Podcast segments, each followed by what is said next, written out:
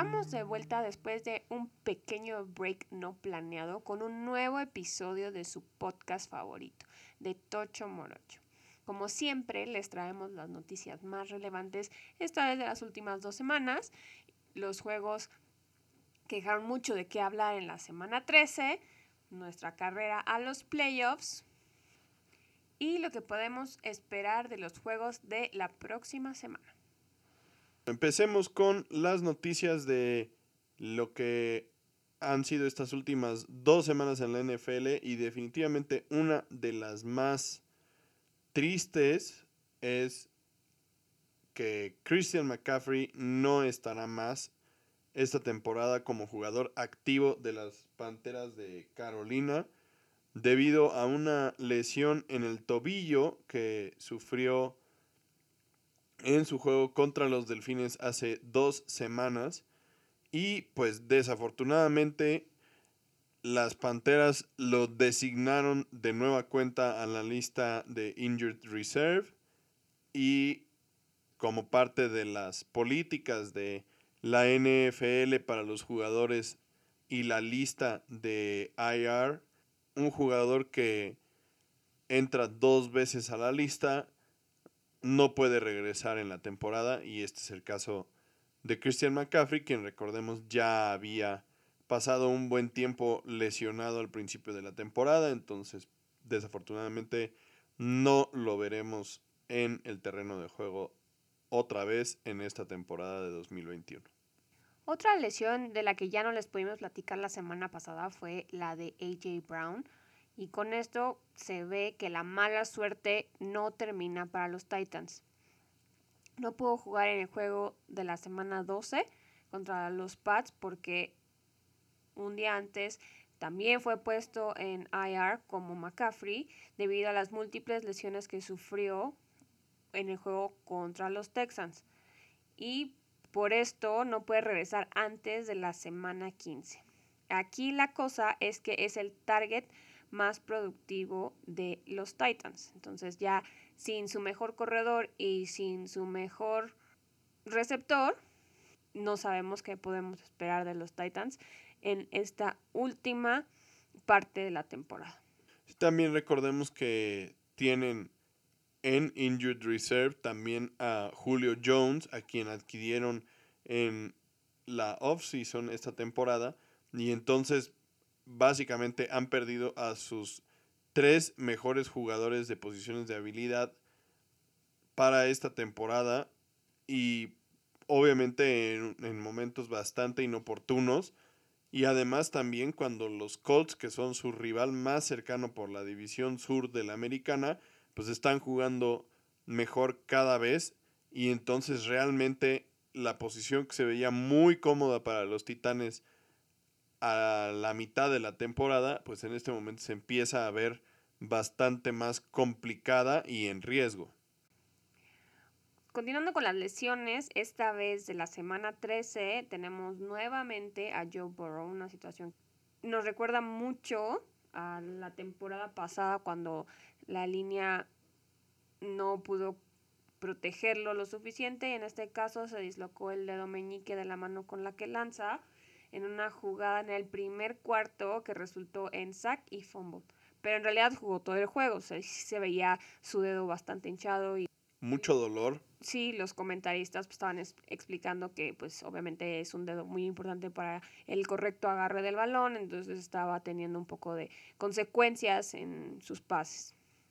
Él espera jugar esta semana contra los 49ers porque dice que no, en ningún momento puede estar peor que como estuvo en el juego con el dolor que mencionas.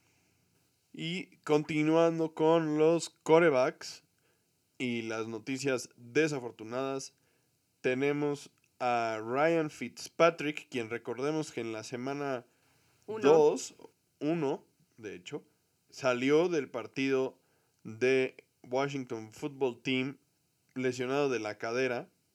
Y bueno, pues finalmente será sometido a una cirugía para corregir la subluxación de cadera que pues ha tenido desde la semana 1 y pues la verdad es que estas, este tipo de lesiones, como ya lo habíamos comentado en su momento, pues son extremadamente complicadas. Son lesiones que tardan muchísimo en recuperarse. Y pues la edad de Fitzpatrick ya no, ya no es cualquier cosa. Y lo que pues seguramente sí va a suceder es que no lo volveremos a ver esta temporada y además de todo seguramente no lo volveremos a ver con Washington y pues seguramente si se recupera correctamente de, esta lesión estará buscando un nuevo equipo y si no pues seguramente este habrá sido el final de la, de la carrera de Ryan Fitzpatrick. Que es muy triste porque como ya habíamos mencionado siempre tuvo una carrera de prácticamente está brincando de equipo en equipo de sus 17 años que ha estado en la liga. Ha tenido más de nueve equipos y pues parecía haber encontrado finalmente su casa y no le resultó. Obviamente no lo veremos otra vez con Washington porque era un contrato de un año y pues jugó menos de un juego. Y aunque a Taylor Heineke no le está yendo bien como tal, pues ha tenido unos ups and downs y los ha podido mantener ahí a flote. Entonces, probablemente, si queda bien, podría buscar un trabajo de coreback de segundo equipo, del que pues ya obviamente venía y no le había gustado, pero sería, como dices, su única opción ya en este momento. Y bueno, para que no todas las noticias sean lesiones y malos sabores, les dejamos la lista de los finalistas al trofeo Heisman para el jugador más valioso en el fútbol americano colegial ahora que la temporada regular ya terminó. Y la verdad es que es una lista bastante interesante con jugadores que pues han sobresalido y que además de todo algunos en particular en esta última semana en la que se jugaron los campeonatos de conferencia, pues tuvieron actuaciones muy importantes para sus equipos.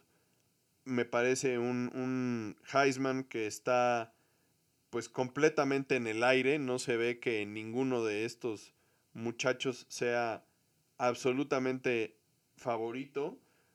Entonces, desde mi punto de vista, cualquiera lo podría ganar tenemos en primer lugar, y esto de acuerdo a, al ranking que se, que se está haciendo, pues es de mayor probabilidad a menor probabilidad.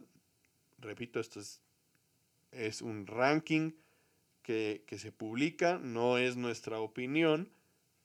Pero bueno, entonces en primer lugar está Bryce Young, el coreback de Alabama, quienes vencieron a Georgia en el juego de campeonato del SEC y Bryce Young fue pieza clave para que la Crimson Tide pudiera derrotar a los Bulldogs y de manera bastante extraña pues Alabama era el equipo que no era favorito para ganar este partido y lograron no solamente ganar el juego sino además de todo dominar completamente a Georgia, que era el equipo número uno rankeado en ese momento.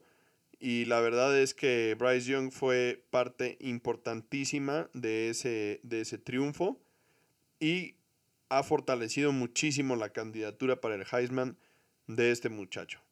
En segundo lugar está CJ Stroud de Ohio State. Ohio State, una universidad que no jugó el campeonato de su conferencia del Big Ten por lo tanto, el hecho de que esté en segundo lugar en ese momento me parece un poco exagerado porque no logró meter a su equipo al campeonato de la conferencia y por lo tanto tampoco están en la conversación o dentro de los cuatro primeros equipos seleccionados al playoff del fútbol americano colegial.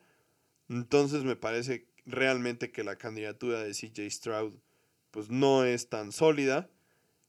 En tercer lugar tienen a Kenny Pickett, el coreback de Pittsburgh, quienes sí jugaron el campeonato de su conferencia del ACC y ganaron. Kenny Pickett, quien también fue muy importante para que las Panteras de Pittsburgh lograran el título de la conferencia del Atlántico. La verdad es que este también es un coreback dinámico que corre bastante bien con el balón y ha tenido pues muy buenas estadísticas. Si lo comparamos contra la cantidad de touchdowns que, que tuvo en el año, él tuvo 42 touchdowns y Bryce Young, el coreback de Alabama, tuvo 43. Entonces la verdad es que están muy cerca ambos. No, y aquí lo clave fue que si lo comparamos con su mejor estadística anterior, eran 13. Entonces, brincar de 13 a 42 touchdowns por año, pues es una mejora impresionante. Y por último, en cuarto lugar, tenemos un jugador defensivo, a Aiden Hutchinson, el ala defensiva de Michigan, quienes sí lograron por primera vez en 11 años ganarle a su archirrival Ohio State y meterse al juego de campeonato del Big Ten que lograron ganar y por lo tanto Michigan está en los playoffs y mucho de este éxito que ha tenido Michigan este año es gracias a este jugador defensivo que la verdad ha sido extremadamente dominante, tiene 13.5 sacks en la temporada.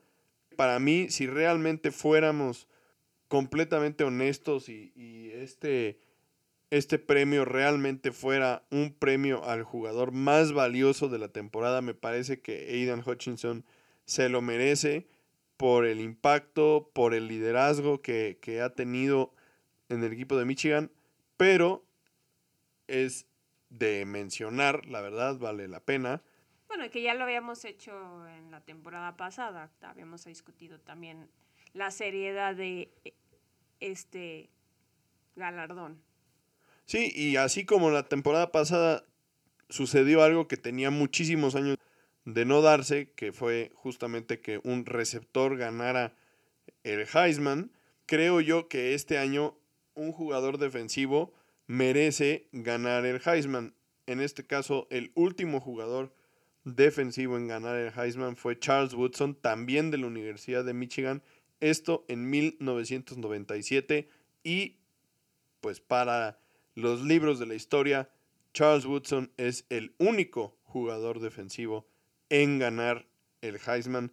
Me parece que esta es una oportunidad para que el comité considere darle este premio a Aiden Hutchinson, también considerando que obviamente su candidatura es muy fuerte, pero los otros tres finalistas, la verdad es que realmente no han tenido una temporada como hemos visto algunos otros corebacks cuando han sido Heismans que realmente, como por ejemplo Joe Burrow, fue absolutamente dominante y dejaron clarísimo por qué ellos debían ser el jugador más valioso del, del fútbol americano colegial.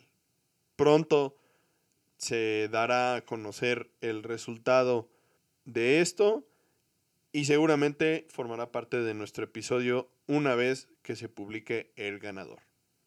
Ahora pasemos a los partidos más importantes de la semana 13 y empecemos con una de las sorpresas de la semana debido a que pensábamos que no los volveríamos a ver ganar. Cuéntanos, por favor, ¿qué es lo que pasó en este juego entre los 49 y los Seahawks que finalmente resultó en una victoria 30-23 para Seattle?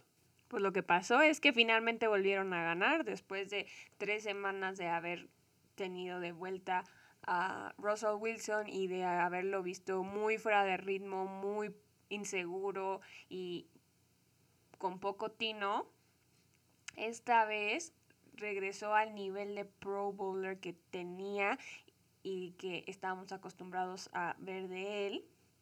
Aunque podría ya ser demasiado tarde este despertar para la temporada de los Seahawks, quienes están ahorita en el quinceavo lugar de su conferencia. Entonces, nada es imposible, pero con el récord que traen se ve muy complicado que puedan aparecer en los playoffs. En una conferencia en la que estábamos muy seguros que era la conferencia a vencer y la que probablemente los cuatro equipos podían haber sido parte de los playoffs. Ahora solo tienen el camino casi asegurado dos, los Cards y los Rams. También, como ya hemos dicho, todo puede pasar, pero bueno, eso es otra historia. En este juego, finalmente, Russell Wilson empezó a tomar buenas decisiones y clave aquí también fue que logró controlar el reloj contra un equipo que en condiciones normales no hubiera presentado un reto. Pero como venía jugando, como bien dijiste, francamente eran cero favoritos, aunque estuvieran jugando de locales. Lo que sí pudimos ver es de nuevo la química entre Wilson y DK Metcalf que habían empezado a desarrollar, pero que había flaqueado bastante y que pues había debilitado por la ausencia de Russell Wilson. Esto les permitió encontrar un ritmo para asegurar una victoria muy importante en casa. El marcador nos puede contar una historia diferente porque se ve un poco más cerrado de lo que en realidad estuvo el partido. Los Seahawks prácticamente dominaron, pero pues eh, por ahí se fueron como dos errores muy caros en el cual entregaron dos veces el balón dentro de la yarda 5 de San Francisco, cosa que en ninguna de las dos ocasiones fue culpa de Russell Wilson, hay que aclarar, pero pues de todas maneras se dieron. También, bueno, por parte de los 49 es importante mencionar que en las últimas semanas habían venido jugando bastante mejor y eh, muy en parte había sido resultado de que habían involucrado a Debo Samuel en el juego por tierra, además de claramente en el juego por pase, siendo que es receptor.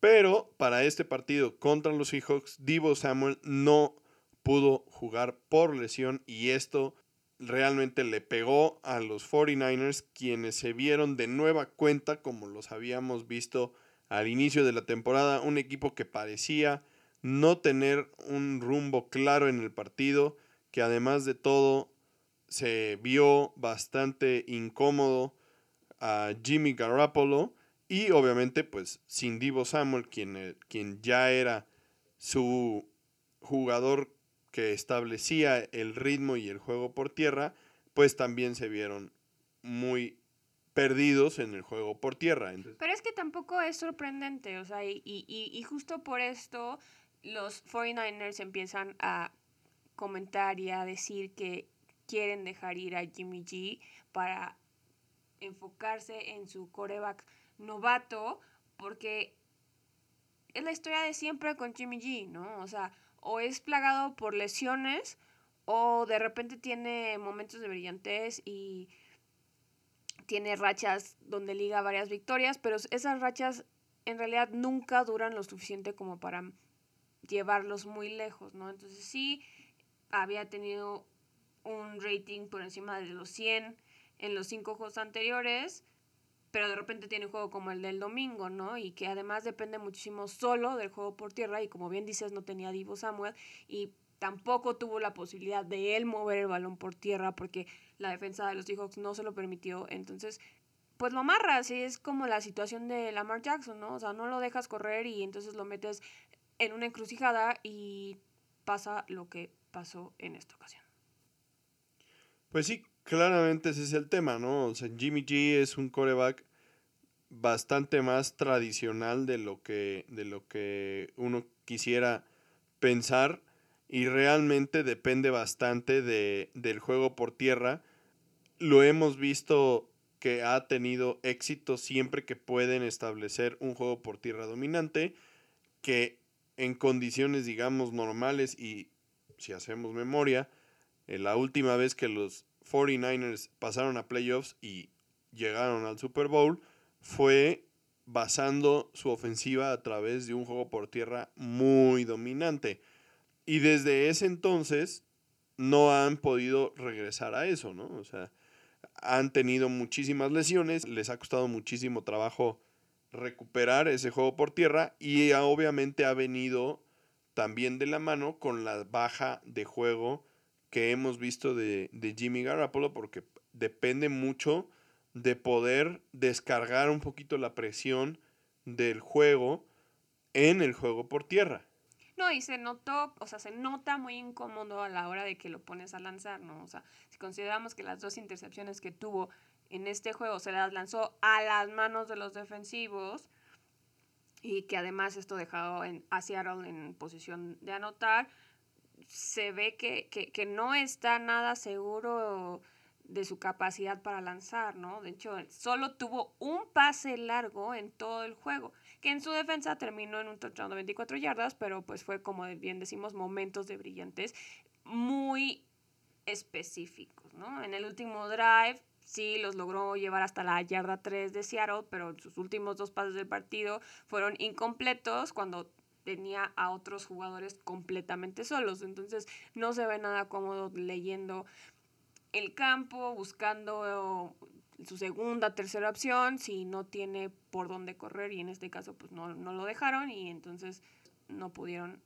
hacer más para llevarse una victoria muy importante porque a fin de cuentas aunque los Seahawks no, no estén peleando por un lugar en los playoffs, los 49ers todavía podrían y pues es una victoria contra un rival divisional.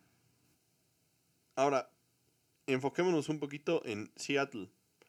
O sea, evidentemente esta, esta está siendo la peor temporada de los Seahawks desde que llegó Russell Wilson al equipo. ¿Qué crees que suceda para, el, para la siguiente temporada? O sea, una vez que termine esta temporada que ha sido desastrosa, ¿tú crees que Pete Carroll y Russell Wilson sigan en el equipo? ¿Crees que alguno de los dos se vaya? ¿Cuál de los dos?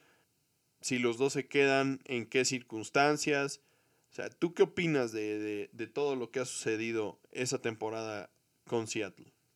Pues se escucha mucho que es poco probable que los dos estén la siguiente temporada todavía en Seattle.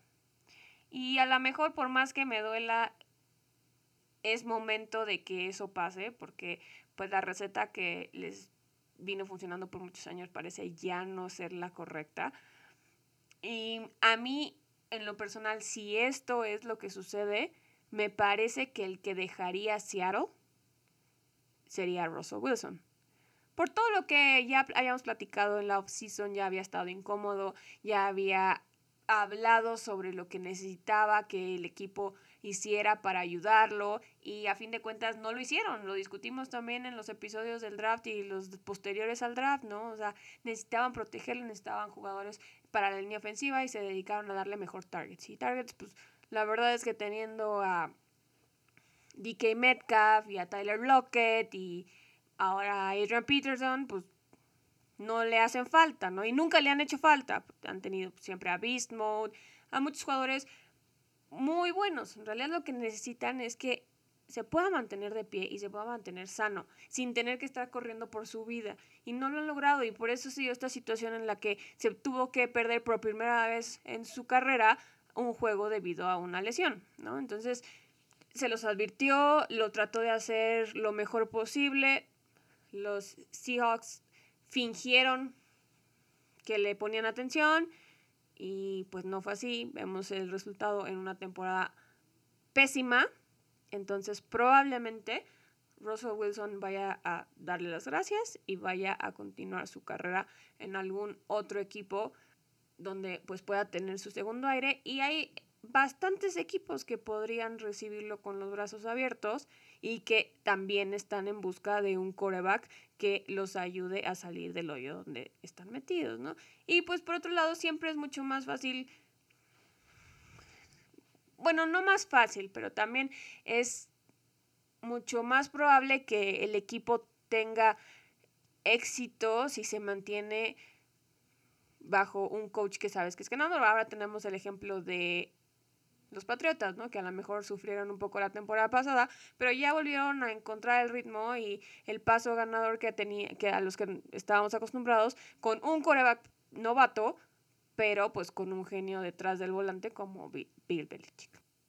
A, a mí la verdad me parece que, o sea, que tienes razón, o sea, yo sí creo que lo que va a terminar sucediendo es que Russell Wilson seguramente no regresará a Seattle por todos los motivos que ya mencionaste. Pero yo no estoy tan seguro de que, de que la opción para los Seahawks sea mantener a Pete Carroll. Y tampoco lo digo porque no crea que él es buen coach, sino que realmente ya también se, se ve como, como cansancio, como desgastado el, el, el, speech, como que ya se acabó la, la magia, como que ya lo que él decía y, pregonaba, ya como que los jugadores no se la compran, ¿no? Pues sí, como cansancio de, en general del, estilo y eso pesa, pesa, en la NFL sí pesa. Pero es, es, muy complicado visualizar una situación en la que un equipo como los Seahawks pierda a sus dos piedras angulares de un golpe. O sea, es como si los Patriotas, regresando al ejemplo, hubieran perdido en la misma temporada a Tom Brady y a Bill Belichick. O sea, sí, en algún momento tienes que cambiar el disco, es poner un chip nuevo, pero yo no sé si sea momento de hacer un cambio tan drástico. El tema es que Seattle se ha dedicado a regalar sus selecciones de del draft a lo largo de los últimos años. Y es evidente que no han tenido talento joven para, volver a empezar, ¿no? Entonces, el día de mañana ya no tienes a Russell Wilson.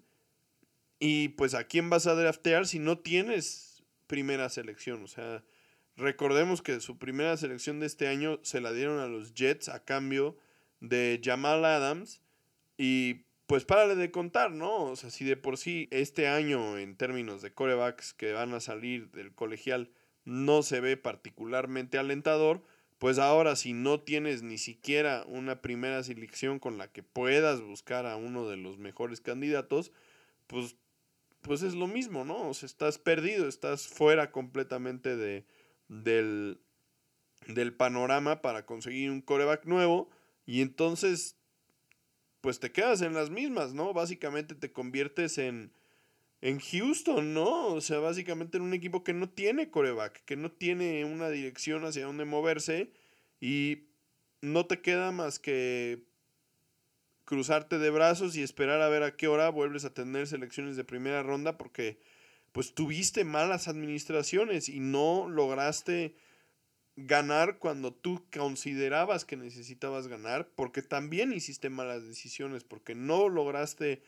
contratar linieros ofensivos que protegieran a Russell Wilson y entonces te acabaste todo lo que tenías, o sea, te acabaste a Russell Wilson, los receptores que tienes son buenos, pero no tienes quien le aviente la bola, no tienes juego por tierra, este, la defensiva es buena, pero, pero ya, ya también se están volviendo viejos a la defensiva, entonces todo eso suma y, como no lograste volver a, a, traer talento joven, que además de todo en general son baratos, pues entonces no tienes nada hoy por hoy, ¿no? Y, es, es, o sea, realmente sí es una situación muy complicada. Y me parece que, o sea, también consideremos, Pete Carroll es el, el coach más viejo de la, de la liga imagínate si tú le dices a él, oye, es que ya no vas a tener a, Russell Wilson, no tienes coreback, no tienes línea ofensiva, no tienes juego por tierra, o sea, como, como, qué ganas te quedan de decir, tengo 70 años y tengo que aventarme ahorita una reconstrucción completa del equipo que nos va a llevar tal vez 5 años y voy y, y, si acaso nos va bien, lo voy a ver a los 75, pues igual y mejor, igual y tal vez se retira, ¿no? Y de coaches viejos y corebacks veteranos pasamos a un juego en el que se enfrentaron dos de las promesas más grandes en la posición de coreback de estos últimos años. Juego entre los Chargers y los Bengals, que en realidad esperábamos que fuera un juegazo, un rematch de los juegos que no pudimos ver la temporada pasada por la lesión de Burrow y que prometía mucho, pero que al final de cuentas creo que no dio mucho de qué hablar y que nos dejó con ganas de más. Cuéntanos, ¿qué pasó en este juego? Bueno, también cabe mencionar que en este partido se enfrentaron dos de los coaches más jóvenes de la liga, Y bueno, realmente, o sea, tanto los Chargers como los Bengals son dos equipos muy similares, ¿no? Que tienen ofensivas muy explosivas basadas en el juego de corebacks de segundo año que tienen un juego por tierra dinámico con corredores que han saltado a la fama en esta temporada y receptores que pueden cambiar el rumbo del partido en cualquier momento. Es como si se vieran en un espejo estos dos equipos, ¿no? O los, tanto los Chargers como los Bengals están hechos casi del mismo molde, ¿no? Yo creo que la única diferencia es la defensiva y creo que en ese rubro los Chargers son un mejor equipo que los Bengals hoy por hoy, aunque la defensiva de los Bengals no ha sido mala y de hecho con muy pocos jugadores de renombre han tenido grandísimas actuaciones, pero este, este partido no fue el caso. O sea, los Chargers lograron meter 41 puntos y parte del problema fue justamente las entregas de, de balón de parte de los Bengals que provocaron que este partido se saliera de control. Bueno, pero en realidad hubo entregas de balón de ambos lados. O sea, ninguno de los dos logró proteger bien el balón porque en total hubieron siete turnovers. Pero como dices, hay equipos que logran aprovechar mejor esas situaciones que otros y que además de, pues, estos errores tienen otra parte, otra cara de la moneda que logra balancear, ¿no? Entonces, en el caso de los Chargers, tuvieron un pass rush muy dominante, aun cuando perdieron a Joey Bosa en el primer cuarto. Aún sin su mejor pass rusher, consiguieron seis sacks, que claramente también estuvieron ayudados por la ausencia del tackle derecho de los Bengals, Riley Rife, quien les hizo muchísima falta y como ya habíamos dicho, los puso en la misma situación de la temporada pasada cuando la línea no aguantaba y Burrow sufría las consecuencias. Por eso vimos lo que ya comentamos de la lesión de, de Dominique. Y pues también entre la lesión y entre el pass rush, entre que tampoco se veía que pudieron agarrar muy buen ritmo, la conexión tan impresionante que habíamos visto entre Joe Burrow y Jamar Chase, de la que tanto habíamos hablado la primera mitad de la temporada, desapareció por completo. No han podido conectar un pase largo desde la semana 8. Y esta vez, en esta ocasión, en este juego, cuando usaron intentarlo, Chase no pudo atrapar un pase prácticamente perfecto de Joe Burrow, que además, o sea, no solo lo soltó, sino que lo tipeó, lo desvió y se lo puso prácticamente en las manos al defensivo. Y con esto los Chargers se pusieron en posición de anotar. Ellos sí aprovecharon estas ventajas y consiguieron puntos en el marcador. Y la verdad es que obviamente las actuaciones por parte de Justin Herbert y Austin Eckler pues fueron muy importantes para los Chargers y pues en este, en este partido Herbert tuvo 317 yardas, 3 touchdowns y una intercepción, mientras que Austin Eckler tuvo 59 yardas por tierra y un touchdown. Y obviamente pues esto es parte importante del el resultado que tuvieron en, en el partido pero claramente la diferencia la hizo la defensiva que pudo provocar los turnovers y los sacks para detener a los Bengals. Y obviamente, como ya lo habías dicho, pues la ofensiva logró transformar esos turnovers en puntos y generar justamente la diferencia entre estos dos equipos que son prácticamente pues imágenes de un mismo reflejo en el espejo. Y si consideramos que son tan similares como nos has comentado en esta ocasión, te pregunto, ¿cuál de los dos equipos tendrá más oportunidad de meterse a playoffs como comodín? Creo yo que el que tiene la mejor chance son los Chargers Y lo digo más que nada por el calendario que, tienen. Si bien a ambos equipos les faltan eh, prácticamente puros juegos divisionales, si pensamos que en la división de los Bengals todavía les quedan juegos contra Cleveland y contra los Ravens, pues evidentemente son otros dos equipos que están muy metidos en la pelea y Cleveland pues es un equipo que además de todo tiene características también similares a los Bengals y que van a darlo todo por meterse a los playoffs. En cambio, por parte de los Chargers, pues la división se ve un poco más sencilla. Si bien el título divisional ya se ve fuera del alcance, a pesar de que ya le ganaron a los Chiefs, todavía tienen otro juego contra los Chiefs. Y los Raiders y los Broncos, pues la verdad se ven un poco a la baja y entonces tendrían chance de ganar también esos partidos y sumar más victorias que los Bengals y finalmente ser el equipo de estos dos que veamos en los playoffs. El siguiente juego del que queremos platicar es un juego también divisional del cual pues esperaban muchas cosas. No decepcionó, pero tal vez no era el resultado que muchos habían esperado. El juego entre los Ravens y los Steelers que terminó 19-20 a favor de los Steelers. En esta ocasión, los Ravens empezaron el juego con un nivel muy alto, jugando muy fuerte, dominando la primera mitad completamente y dándonos lo que siempre esperamos de un juego entre estos dos rivales divisionales. Solo lograron anotar 7 puntos, entonces podríamos decir que, ay, wow, no tuvieron una super mitad, pero controlaron el reloj 23 minutos con 30 segundos contra los 6 minutos y medio que lo tuvieron los Steelers. Y la verdad es que también lograron desempeñarse muy bien en tercer downs de ambos lados del balón.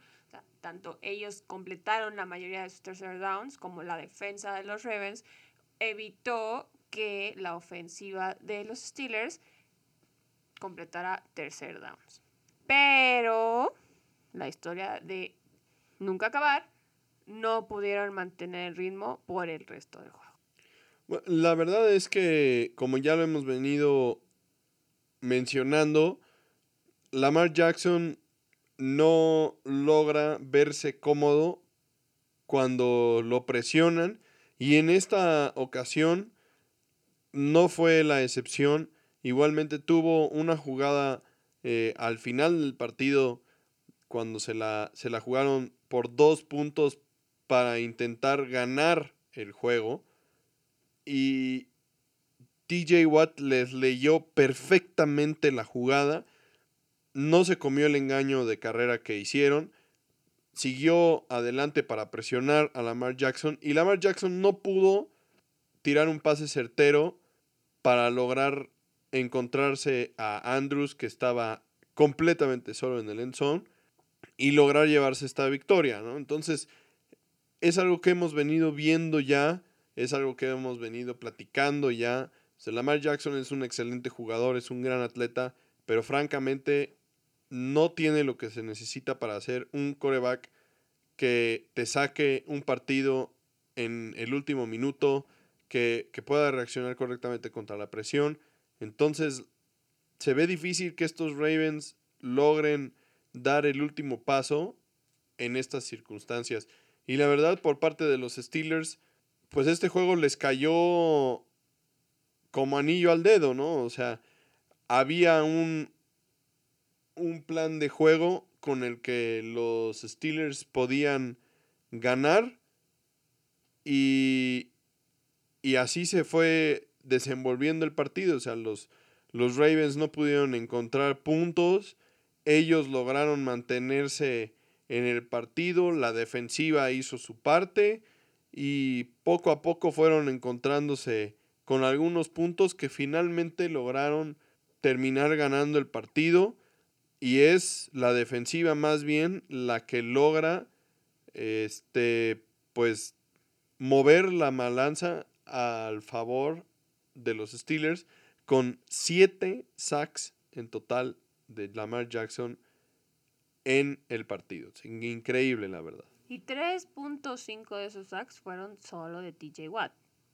Entonces, pues sí, como bien dices, ha sido su mejor inversión en los últimos tiempos.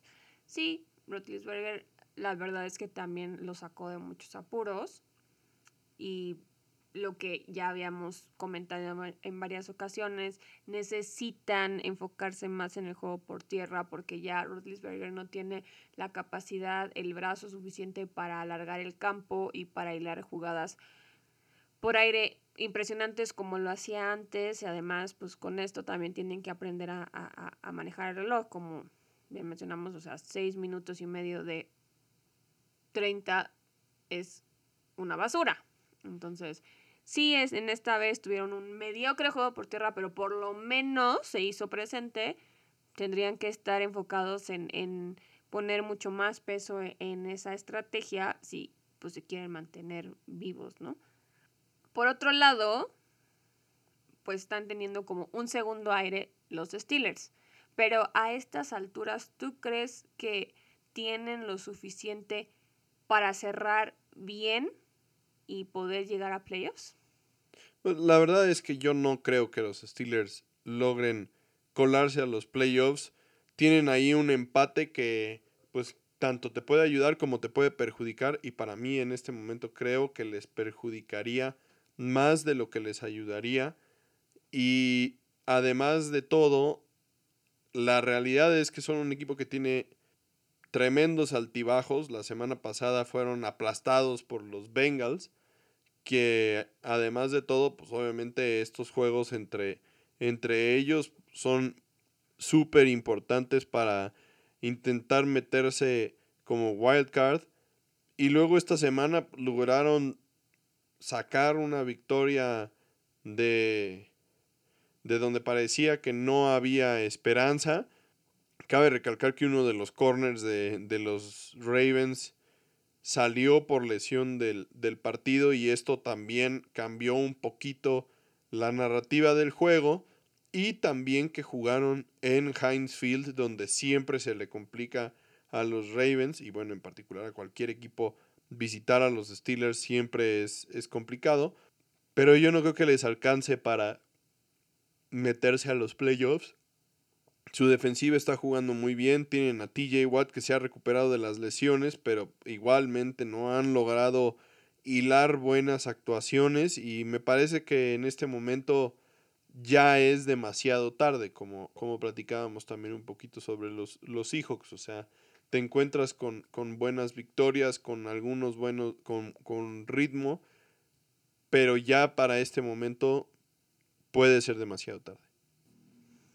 Y ya para cerrar esta sección del episodio, vamos a platicar del juego que, por más que me duela decirlo, fue el juego más interesante de esta semana. Y no por los motivos que hubiéramos imaginado, porque un juego que enfrentaba a estos dos equipos prometía para ser una anotación tras otra, una cantidad de puntos impresionante de los dos lados del balón. Y no fue así. ¿Por qué? Porque como siempre tienen la suerte los patriotas, el clima fue un factor determinante en este juego nuevamente. Juego entre los Patriotas y los Bills que terminó 14-10 a favor de los Patriotas como visitantes. En esta ocasión no fue como la vez pasada que fue lluvia, sino fue viento. Un viento muy fuerte que marcó la pauta del juego. Y sí, la verdad es que este era uno de los juegos que pues tenía mayor expectativa en la semana por ser un juego divisional y también por el nivel que había mostrado Nueva Inglaterra últimamente, la posibilidad real de poder quedarse con la división de ganar estos partidos contra los, los Bills de Buffalo y en particular este que se iba a jugar en Buffalo. La verdad es que pues era la oportunidad también para los Bills de demostrar que tienen lo que se necesita para, para ser considerado uno de los equipos dominantes de la conferencia americana y en esta ocasión no lograron nada, o sea, la verdad es que fue un juego bastante pues bastante triste para los para los Bills. O sea, por favor, escuchen esta estadística de Mac Jones. Mac Jones tuvo dos pases completos de tres intentos para 19 yardas. Dos pases completos de tres intentos para 19 yardas. Y eso fue suficiente para ganar el partido. Entonces, esto es Bill Belichick en su máxima expresión. O sea, como ya comentaste, el viento en el partido era tan, tan fuerte que no les estaba permitiendo pasar el balón adecuadamente. Y Belichick había preparado el plan de juego para que el juego por tierra fuera lo que llevara al equipo a la victoria. Y tuvieron dos corredores que casi tuvieron 100 yardas. O sea, Damian Harris tuvo 111 yardas, un touchdown. Y Ramondre Stevenson tuvo 78 yardas. O sea, eso es Bill Belichick. Pero más bien aquí lo que hay que mencionar es que no prepararon el juego así, porque cuando tienes un coreback como Mac Jones, que lo ha estado haciendo muy bien, obviamente el juego por aire es tu fortaleza.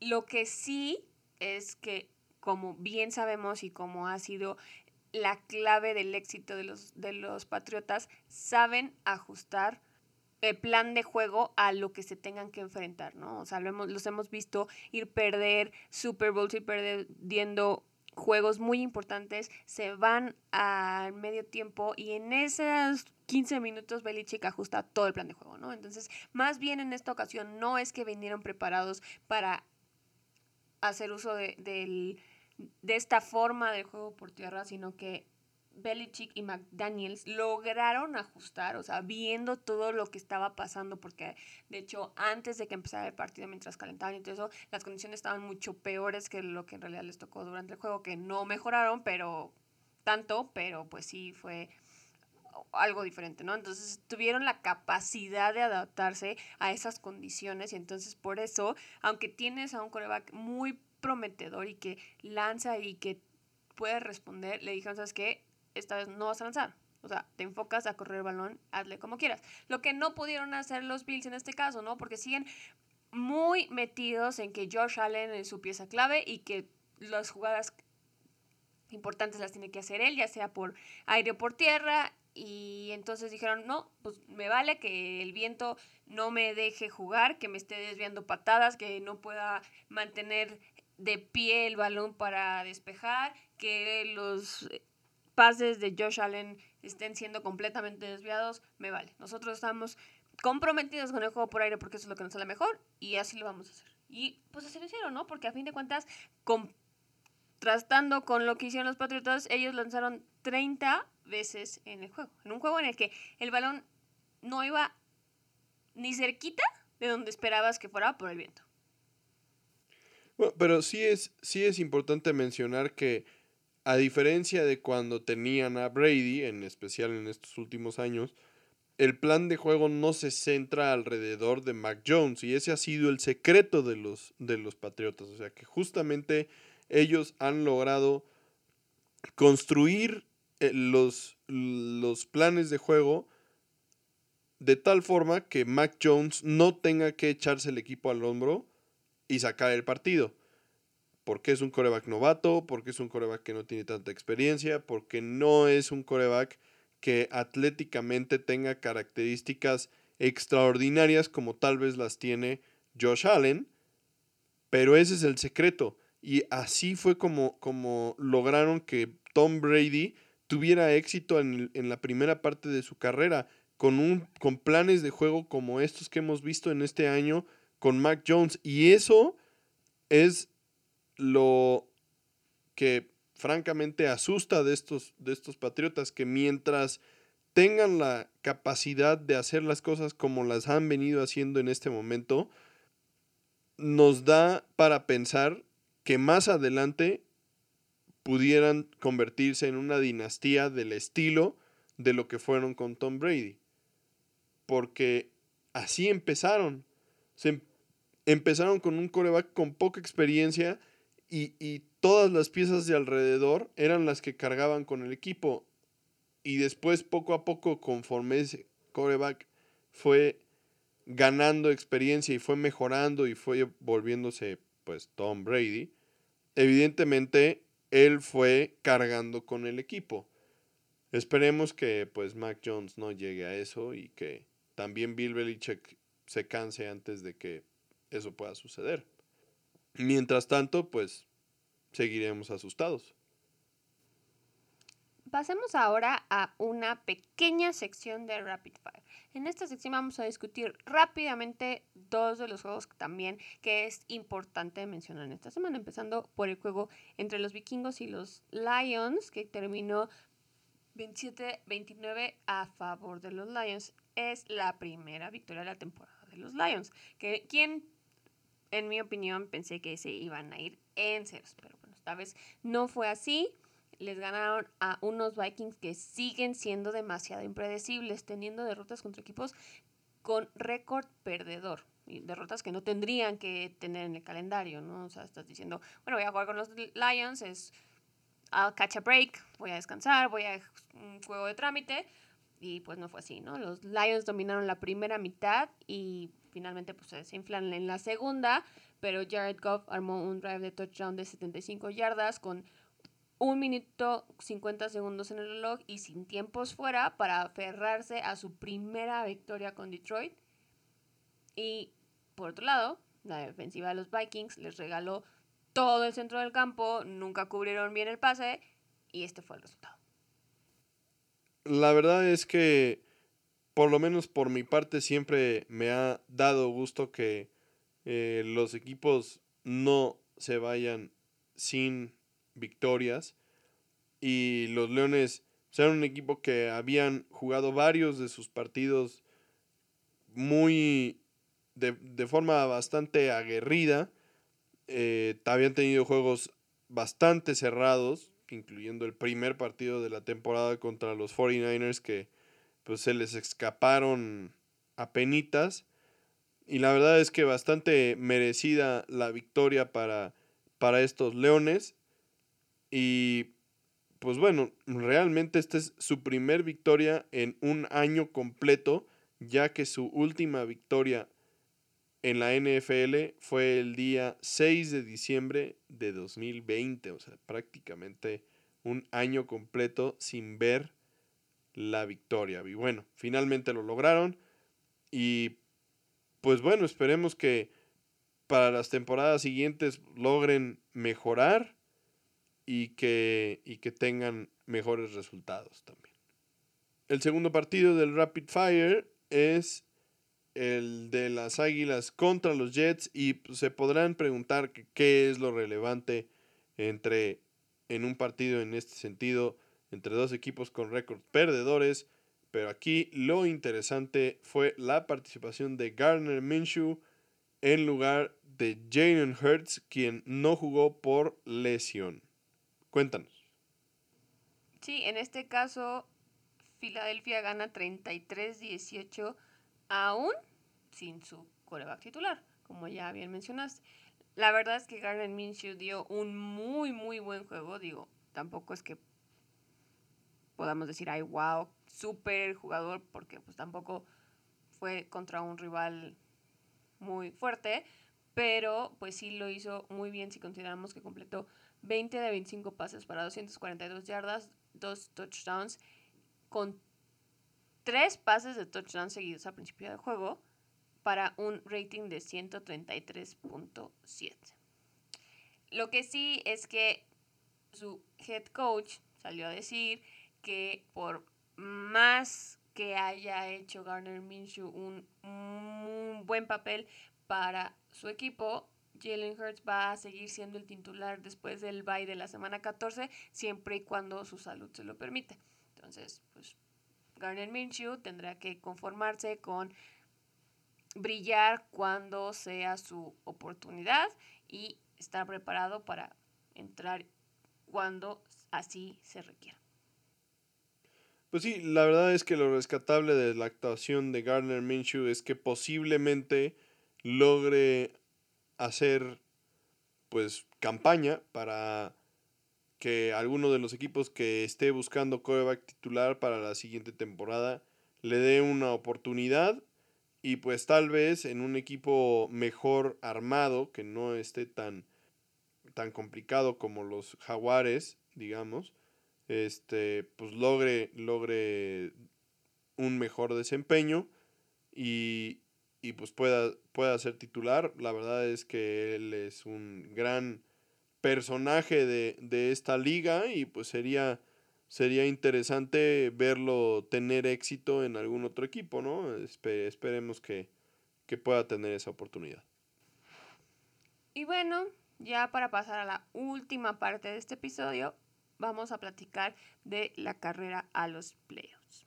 En este caso, la conferencia nacional tenemos todavía en primer lugar a Arizona, en segundo lugar a Green Bay que estuvo de bye esta semana, en tercer lugar a Tampa Bay en cuarto lugar a Dallas. Esta semana no hubo movimientos en estos cuatro equipos. Como wildcards tenemos en quinto lugar a los Rams, en sexto lugar a Washington que sube un puesto, a San Francisco que baja un puesto y en este caso los primeros fuera serían Filadelfia que sube tres lugares, Minnesota que baja uno, Carolina que sube dos lugares aún cuando estuvo de bye. Lo interesante en esta conferencia es que Aquí tenemos equipos que con ciertas combinaciones de resultados ya podrían conseguir un puesto en los playoffs después de la semana 14 de los juegos de este fin de semana. En este caso, los equipos que podrían conseguirlo serían los Cardinals, los Packers y los Bucks. En la conferencia americana todavía no hay nadie que para la semana 14 pueda asegurarse un lugar en los playoffs.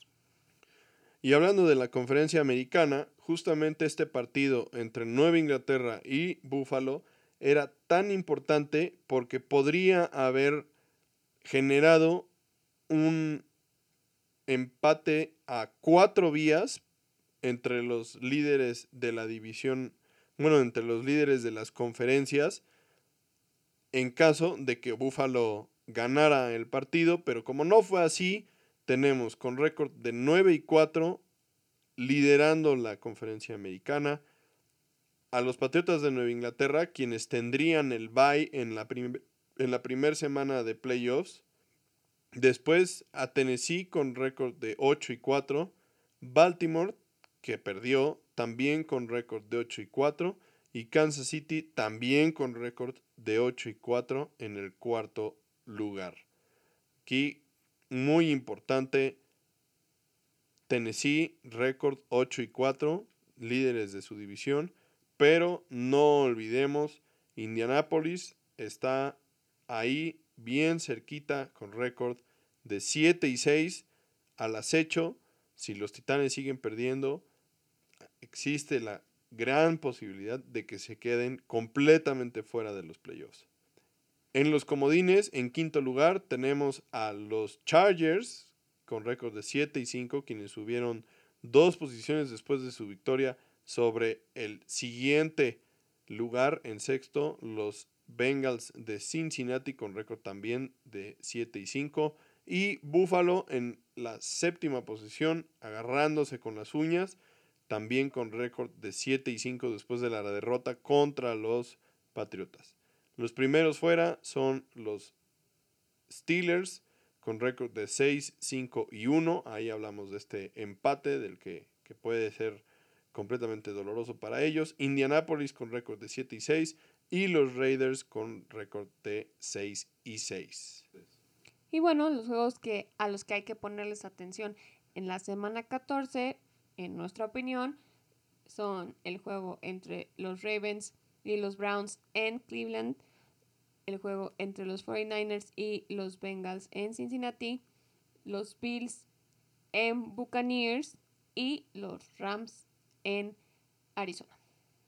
Tenemos cuatro equipos con bye esta semana, los Colts, los Dolphins, los Patriots y los Eagles. Y bueno, hasta aquí queda este episodio después de una semana de bye, también para nosotros. Esperemos les guste. Eh, prometemos no tomar más Vice esta temporada y seguir adelante derecha a la flecha. También seguramente traeremos algunos episodios sobre los tazones y el fútbol americano colegial que empieza también con esta bellísima parte de la temporada que es el, la, la tazoniza, el final de temporada, los tazones de Navidad, de fin de año, las tradiciones que involucran a todo esto, entonces seguramente por ahí tendremos algún episodio donde haya mención de algunos de estos tazones. Y bueno, también seguiremos hablando de la NFL que llega a la recta final y las emociones están al rojo vivo. Esperemos hayan disfrutado muchísimo de este episodio, tanto como nosotros en hacerlos para ustedes y nos vemos la semana que entra. Gracias por escucharnos, no olviden compartirlo y como siempre un saludo muy grande a todos los que nos escuchan fuera de México, también a los que nos escuchan dentro de México, pero un abrazo para todos. Nos vemos aquí, como ya dijo Jaycee, la próxima semana. Bye.